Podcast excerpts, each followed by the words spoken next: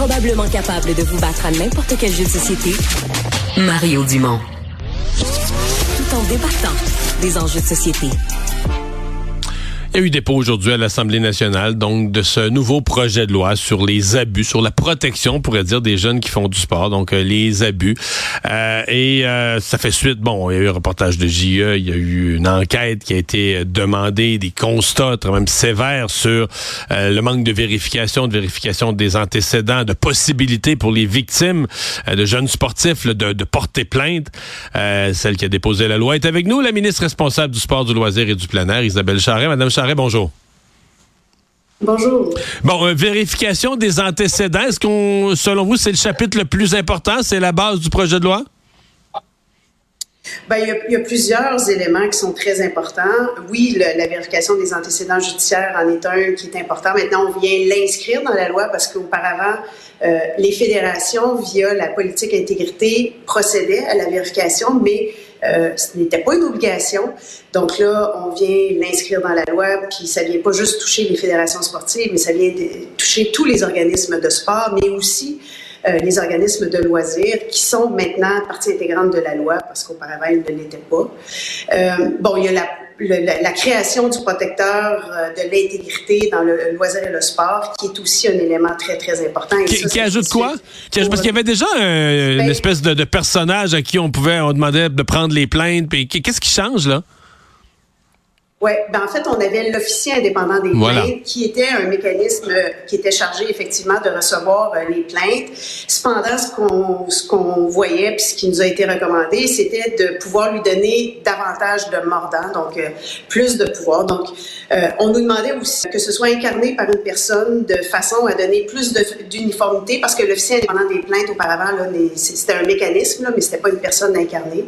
Là, avec le protecteur à l'intégrité, au loisir, au sport, c'est une personne qui va, euh, qui va euh, avoir ce poste-là, qui sera en charge euh, de l'application ben, du traitement des plaintes et de, tout le mécanisme. Parce que ça, c'est une clé. le, traitement des plaintes, s'il y a un point qu'on a vu à chaque fois qui est hyper délicat, c'est déjà délicat de porter plainte en tout temps. Là, quand même contre un étranger, les victimes de, de violences sexuelles, c'est un problème de porter plainte. Mais là, quand c'est ton coach euh, qui a un pouvoir, c'est lui qui décide qui joue, qui joue pas, qui vient à compétition régionale, provinciale ou qui vient pas, euh, dans des jeunes sportifs qui sont tous à des niveaux de performance un peu semblables, le coach, tu peux avoir l'impression qu'il y a une, capacité de vie ou de mort sur ta carrière.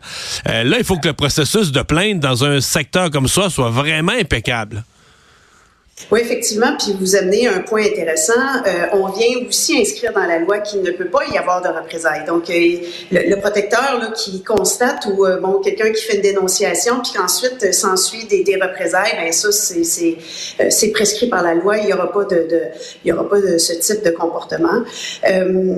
Donc, et puis, tu sais, on fait aussi référence à la notion d'intégrité, parce qu'auparavant, la loi sur la sécurité dans le sport était plutôt axée sur ce qu'on entend par lésion corporelle en termes de, sécurité, alors que là, on vient inscrire la notion d'intégrité. Donc, dans tout son ensemble, dans toute sa globalité, on vient s'assurer que le climat, l'environnement dans lequel nos athlètes évoluent sera sain et sécuritaire. Madame Charret, comment on gère le, le, le, fait qu'on fait affaire avec des bénévoles. Euh, quand, mettons, au gouvernement, euh, comme euh, au Conseil des ministres, vous donnez une job à quelqu'un dans une société d'État à 200-300 000 par année, on comprend bien que là, c'est, c'est, on lui demande toute une série d'exigences, puis s'il faut un rapport de la police, ça, on sait, la personne comprend que c'est une grosse job, grosse exigence. Mais si une, fédération de soccer ou une équipe de soccer, on cherche des bénévoles, puis là, il y a une gradation. L'entraîneur qui va avoir un pouvoir, puis un contact physique, les accompagnateurs qui vont peut-être aller passer une fin de semaine dans un tournoi.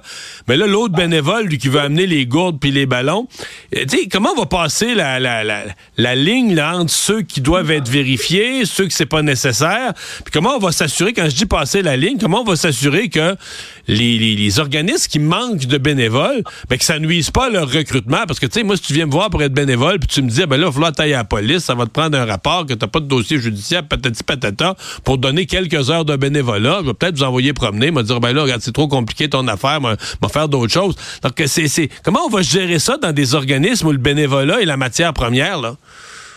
Oui, ben, euh, merci de, soulever le point.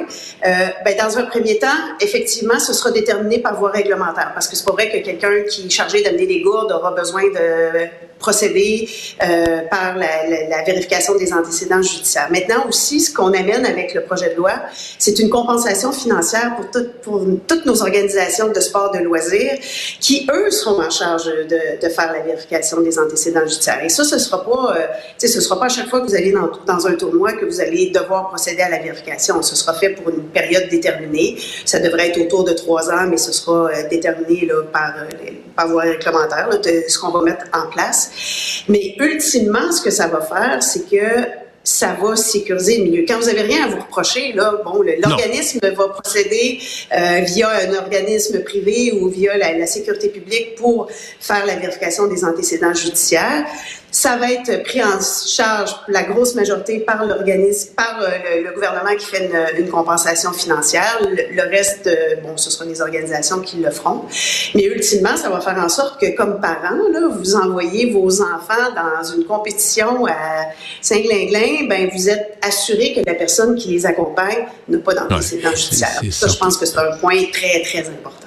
C'est certain que c'est une sécurité que les parents veulent euh, avoir. Madame Charret, merci beaucoup. Au revoir. Ça me fait plaisir. La ministre responsable du sport, du loisir et du plein air.